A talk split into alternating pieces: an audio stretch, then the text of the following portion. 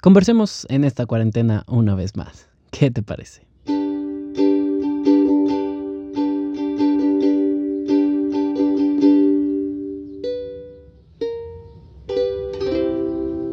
Y en esta ocasión te quiero platicar de lo último que eh, quedó pendiente en el capítulo pasado, la última vez que conversamos. Em, si lo escuchaste y recuerdas, sabes que lo último que hablamos fue la diferencia entre Apple Music, Spotify, Amazon Prime Music y YouTube Music. Ok. Mm, vamos a ver. Lo que pasa con la diferencia, o sea, el tema principal que hablé la semana pasada fue Spotify versus Apple Music, porque son los dos grandes, ¿no? Los dos que importan. Y comentaba que Amazon, eh, que Prime Music y YouTube Music no contaban, o sea que realmente nadie los quiere. Y sostengo, sostengo, aunque, aunque tal vez no te parezca lo mejor que pueda, o sea, pues no, no justo tal vez. Te voy a explicar por qué. la gran diferencia, ok, primero eh, empecemos con YouTube Music, que creo que se lo merece. Hablé que incluso Luisito Comunica dice que él usa YouTube Music. O sea, sí, sí, sí, es 100% probable, pero ¿por qué? Prime Music y YouTube Music tienen cosas en común. Prime Music está incluido en una suscripción que cuesta lo mismo que nada más Spotify y es Prime Music, Prime Video y envíos Prime de, de Amazon. YouTube Music está incluido en YouTube Red, que es básicamente contenido, es como YouTube Premium, contenido exclusivo y no comerciales. Y aparte, YouTube Music. ¿Qué, ¿Cuál es la ventaja? Esto sí se lo tengo que dar a YouTube Music. Em, su eslogan es todo está aquí. Y, tienen razón. O sea, hay muchas veces que he escuchado alguna canción. Por ejemplo, hay como esas canciones inéditas que la gente, que los artistas como que sacan o graban que probablemente no sé, lo suban a SoundCloud. Que, hey, SoundCloud es un. Eh, eh, eh, yo siento que SoundCloud es un tema completamente aparte. Y esas canciones, ¿en dónde terminan? En YouTube. Eh, que son canciones buenas, que a mí me gustan y que no existen en, en, o sea, ningún lado, en iTunes, ni siquiera. Al principio algo que me gustaba es que habían canciones que no habían en Spotify, que sí habían en Apple Music. Como me pasó con uh, con Na Na Na de, de, One Direction. Ya está la versión extendida de Apple Night que incluye Na Na Na en Spotify, entonces ya no hay ningún problema. Me pasó con Really Don't Care de Demi Lovato, que no estaba en, en, eh, en Spotify, no lo encontraba, ya lo encontré, entonces todo bien. Pero sí hay unas que no, como Magic, también de One Direction. Y, y también de One Direction alguna que otra, como... Ah, no recuerdo, pero sí hay. Y también de Victor Rush Epic, que aparecía supuestamente en, el disco de Elevate, pero no aparece Epic, que era como después, como después de Elevate.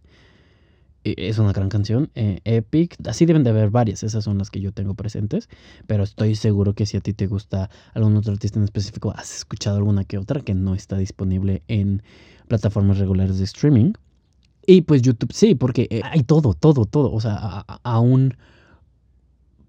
Si yo quiero subir mi cover de Tusa a YouTube, va a estar ahí. Y, si alguien quisiera escuchar mm, a mí cantar Tusa, eh, podría hacerlo en YouTube Music y en Spotify. No, porque pues, definitivamente eso no está en Spotify. Entonces, eso es una ventaja bastante grande, pero aún esa ventaja no me ha hecho como pensar que me merezca la pena, valga la pena.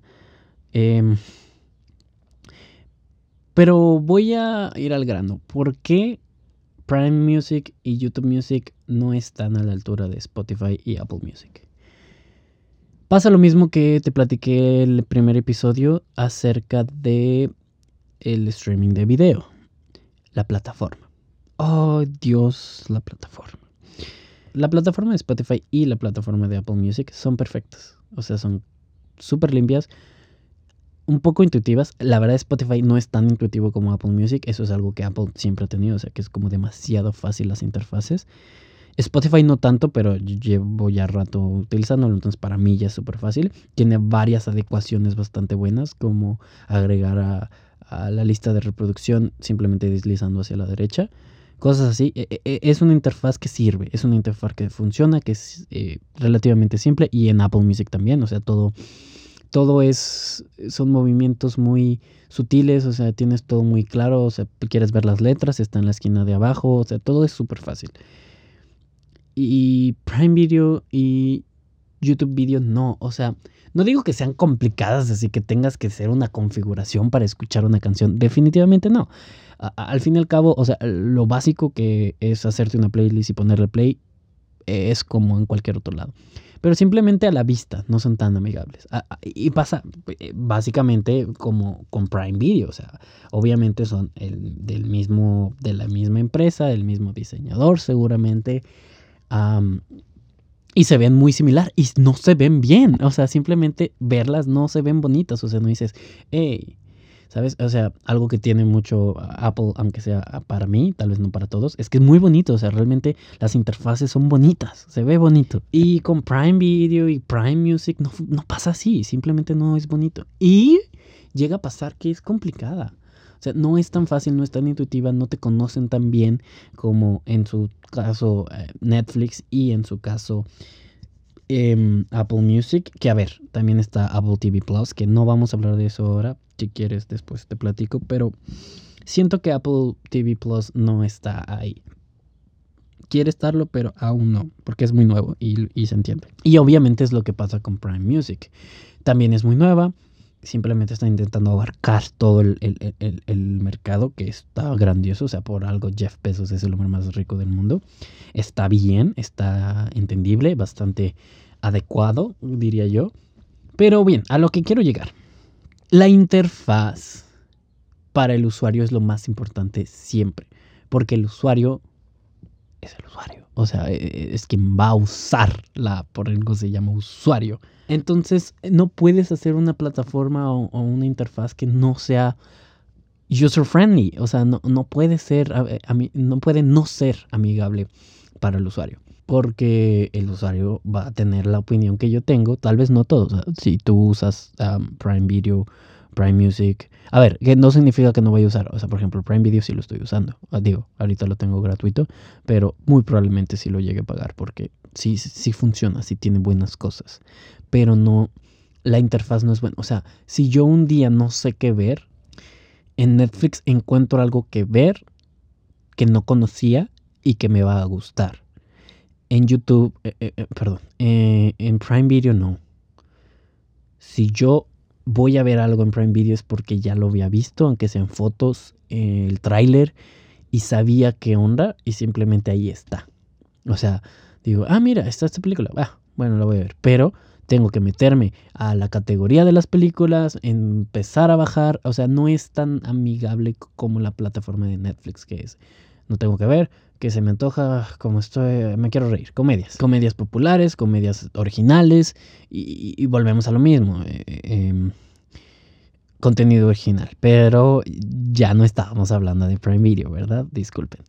Em, en general, las plataformas. Y pasa lo mismo con YouTube Music. Eh, no es mala, tiene mucha música. Eh, todo está aquí, tienen toda la razón. Por eso creo que sí vale la pena. O sea, creo que vale más la pena que Prime Music. Pero como Prime Music viene incluido con los envíos y con Prime Video, también vale la pena Prime Music. Así que simplemente es decisiones. O sea, yo actualmente utilizo Netflix, utilizo YouTube gratis, utilizo Spotify, utilizo Apple Podcast y utilizo uh, Prime Video. Así que, o sea, no sé, cada quien. Eh, no sé, cada quien. Me parece que Prime no tiene opción de suscripción familiar y se entiende porque Prime lo que pagas es envíos, videos, música, o sea, se entiende, creo que está bien. Y YouTube, la verdad no sé, no investigué y debí hacerlo tal vez, pero tú sabes que esto es una plática de lo que sé y lo, lo que platicamos. O sea, alguien que va a conversar con otra persona no se pone a investigar demasiado para hacerlo. Y otro tema que me quedó pendiente eh, el episodio pasado, pero debido a que ya nos enfocamos mucho en lo anterior, ya no pudimos platicar, es Italia. Bueno, en, general volver a la vida, volver a la nueva normalidad. Tontón. Eh, la nueva normalidad es algo que asusta, es algo que asusta que realmente vaya a pasar. Como comentaba, puede ser algo tan simple como que Ahora, una persona que no solía hacer videoconferencias, aunque ya pueda ver a sus amigos, ya sabe que cualquier día puede hacer una videoconferencia y platicar con ellos sin ningún problema. Ya lo tienen más presente, saben lo bueno que es porque ya lo tienen en la práctica, no nada más en, la teoría. Y es algo bastante bueno, pero puede llegar a ser feo. Pensemos en una nueva normalidad en la que siempre todo el mundo esté con cubrebocas. Una nueva normalidad en la que nadie te quiera tocar afuera de, de, una casa, o sea, en la calle. Que siempre te tengas que formar a metro y medio o dos metros de alguien más en el súper you know? Obviamente esperamos que eso vaya disminuyéndose con el tiempo. Muy probablemente al menos un año va a pasar para que eso se disminuya, pero para mí me afecta demasiado porque el show business es algo que me encanta, los conciertos, conciertos, teatro y bla bla bla, y es una es un business, es una es un mercado que necesita conglomeración de gente. Entonces se le va a ver muy afectado. O sea, yo disfruto demasiado de ir a un concierto y estar apretado con gente. Em, y eso va a tardar, va a tardar mucho en volver a la normalidad. Em, pero el tema principal es que Italia ya volvió a abrir puertas. Y nosotros también, aparentemente. Como... Primero Italia. Italia decidió empezar a abrir ciertos eh, establecimientos no tan esenciales. Ya saben que, saben, de hecho, es que creo que Italia sí tuvo un, apagón mucho más estricto, o sea, que de verdad nadie trabajaba. Pero obviamente Italia es el foco. Entonces, realmente ver que Italia ya está volviendo em, esporádicamente eh, es una muy buena señal. Porque si, si, Italia, que fue Italia, o sea, si escuchas Italia en estas épocas es como, no, o sea, no sé, tanto como China. Y que ya están volviendo, o sea, alguna... La pizzería más famosa de, Italia que... Eh, no recuerdo su nombre, perdón. Pero la pizzería más famosa de Italia que ni siquiera en la guerra cerró y por el coronavirus tuvo que cerrar, ya está abierta, ¿no? Y varios establecimientos, o sea, ya se está volviendo, ya van a haber algunos restaurantes que únicamente eh, están entregando para llevar. Hay algunos que sí, pero digamos, no sé, tres comensales en todo el restaurante. O sea, se está volviendo. Y pues aquí, al menos aquí en Jalisco, eh, a partir del lunes, el lunes 18, me parece que fue, ya empezaron a tener autorización de abrir algunos eh, comercios. Me parece que peluquerías, em, tiendas de, telas, eh, olvidé el nombre correcto. Y pues ahí va. No siento que estemos aún ahí nosotros, incluso a, estas fechas. Em, pero no lo sé, todo puede cambiar. A lo mejor y literalmente ya estas fechas ya, ya estamos bastante bien o ha empeorado, ¿sabes? Em,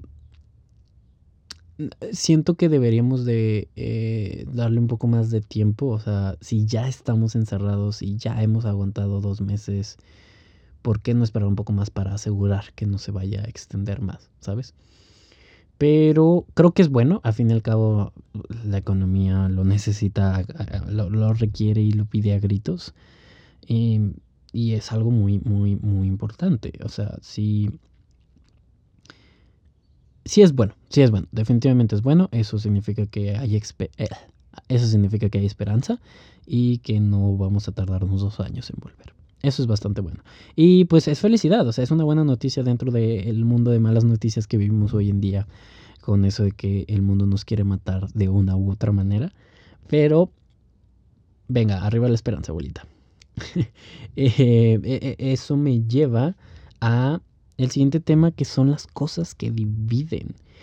obviamente en esta cuarentena han habido demasiadas cosas divisoras, obviamente muchos temas políticos, o sea, no solo literalmente de política, sino, o sea, como políticamente políticos, eh, controversiales, digamos. Y no es mi intención hablar de ellos porque no, no es mi mood y no es eh, el mood de nuestra conversación, tú lo sabes. Así que vamos a empezar hablando de TikTok. No específicamente hablando de TikTok, eso creo que merece enfocársele porque sabemos que TikTok es algo grande, eh, grande. Pero TikTok divide muchísimo, muchísimo. Y es algo que a mí también me pasó. O sea, lo que quiero llegar es que a mí también me, dividió. Estuve del lado hater, lo lamento mucho, pero sí, y es a lo que quiero llegar. Eso es algo que también quiero platicarte, que es mi problema de haterismo leve. No sé cómo explicarlo. Em, mejor te lo explicaré después, pero simplemente me ha pasado que he sido de esta, esta gente que dice, TikTok, ¿qué? Y es muy chistoso porque, o sea, viéndolo objetivamente, TikTok es una gran plataforma. Es un viralizador enorme, o sea, es impresionante la forma en la que se viralizan las cosas en TikTok, o sea, realmente es impresionantemente increíble y, es una buena plataforma. O sea, lo que me ha pasado, por ejemplo, yo llegué a utilizar Musically cuando era Musically, que es TikTok antes de ser comprado por chinos. y es una buena plataforma porque te permite hacer cosas que no son tan sencillas de hacer en, un, en edición y en un celular. O sea, porque yo puedo hacer exactamente lo mismo grabándolo, pues también con mi celular, pero editándolo en mi compu y me tardo lo mismo, porque realmente lograr las tomas bien sí es complicado. O sea, como el, el momento exacto cuando grabas, el momento exacto cuando dejas de grabar, bla, bla, bla. Pero con una interfaz, volvemos a lo de las interfaces, con una interfaz muy fácil para un usuario. O sea, de verdad demasiado fácil. Y, o sea, no demasiado fácil, sé que tiene su chiste, pero amigable. Nuevamente hablamos de amigable. Entonces, TikTok divide mucho, o sea, hay mucha gente que dice, qué oso TikTok, qué oso que tú uses TikTok, odio TikTok, qué falsos son, eh, puros niños bailando, qué les pasa, eh, vean caricaturas, no sé. Y, esto ha sido muy fuerte, o sea, al nivel que mi mamá llegó a decir, en una conversación que teníamos nosotros acerca de TikTok, mi mamá llegó a decir, si saben que es la plataforma de más grande para acosadores, una cosa así que escuchó, que fue una noticia, porque sí ha pasado, obviamente, o sea, a ver, si hay muchos niños eh, bailando, como es algo que se critica mucho, pues también están y, con perfiles públicos, que es algo como complicado, o sea, que no tienen esa, eh, esa visualización o ese... que sus papás no los vigilan, pues, disculpen que no logré encontrar cómo decirlo. Que, que, necesitan, entonces e, ese sí es un problema. Así como se puede viralizar porque es gracioso o porque es bueno, se puede viralizar porque hay demasiados acosadores. Pero no, no me gusta hablar de eso. Siento que eso ya quedó en el pasado. O sea, siento que hay que enfocarnos en lo bueno. A ver, las cosas malas siempre van a existir. No, no lo quiero como minimizar, pero simplemente yo me quiero enfocar en las cosas bonitas porque ese es el mood de nuestra conversación. Tú, tú lo sabes. Y es muy bueno. las críticas, por ejemplo, que yo he visto más y que yo incluso llegué a hacer es simplemente qué oso. porque a mí me pasa mucho, te digo que ya te lo platicaré, pero hay algo que es demasiado popular, no me encanta, es muy tonto, es muy hipster. Eh, no lo hagan, eh, es absurdo y, no tiene nada de sentido. Si es algo bueno, es bueno, y TikTok es bueno. Pero... Pero ¿cómo divide la gente? Que siento que ya me metí demasiado en TikTok y no quería. No lo hagan, gente. No odien TikTok. Eh, no les tiene que gustar, pero no es necesario odiarlo. O sea, hay gente que lo disfruta, lo quiere mucho y es una gran plataforma al fin y al cabo. Vamos a pasar a eh, otra cosa que divide, que creo que va a ser una de las cosas que vamos a hablar. Eh, creo que esto se puede hablar muchísimo, o sea, no nada más en, en este episodio, pero te quiero, te quiero platicar. La piña. y creo que simplemente es para que quede claro, la piña en comida específicamente más popularmente pizza. Así es. esta batalla de la pizza no debe llevar piña y la pizza sabe bien con piña y el otro sería el, al menos aquí en México, el taco al pastor. El taco al pastor con piña y el taco al pastor sin piña.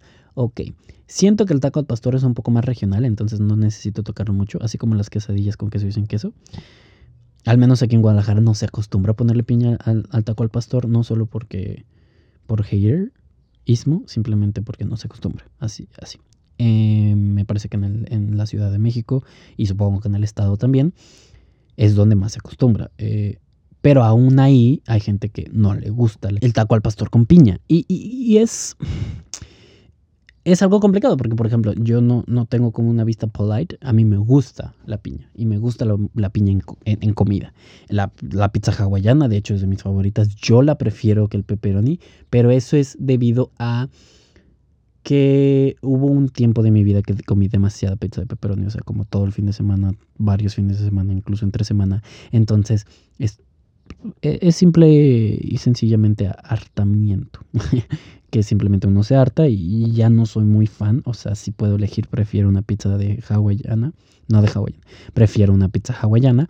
Pero entiendo el punto. Simplemente es gente que no le gusta combinar dulce y salado. Y la piña es dulce. Pero hay mucha gente que le gusta las cosas agridulces. Entonces a mí me gusta mucho en ambos. En taco al pastor y taco a... y no, y pizza. Definitivamente. Pero siento que se divide demasiado la gente. O sea, siento que esto sí divide demasiado la gente. O sea, como que de verdad peleas. Muchas son de broma, obviamente. Así como de quien, quien le guste la piña, dígamelo para agarrarnos a vergazos. Quien le guste la piña en la pizza, dígamelo, dígamelo para agarrarnos a vergazos. Y, y, obviamente siento que esa clase de publicaciones sí son broma. Pero si, han, si hay discusiones serias, o sea, obviamente no con piña. Obviamente sí con piña. I don't know. Um, lo que te puedo dar es mi opinión. A mí me gusta bastante porque en general me gustan las cosas agridulces. Ah, la salsa agridulce en general. El barbecue que es agridulce.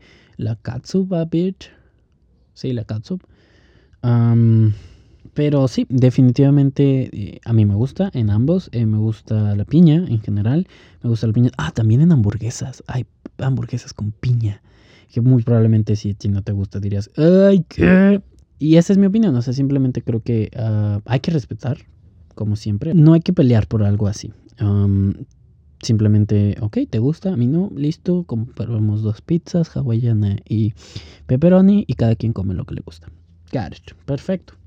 Y, y sí, em, así va a pasar con casi todos los temas que discutamos acerca de las cosas que dividen. Así que esto yo creo que ya lo dejaremos para próximo episodio.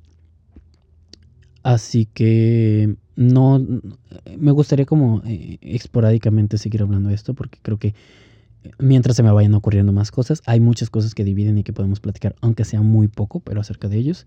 Pero eso ya será después. Así que por esta ocasión em, va a ser todo. Muchas gracias por escuchar nuestra conversación, por estar aquí conversando conmigo y te agradezco mucho por, por escucharme.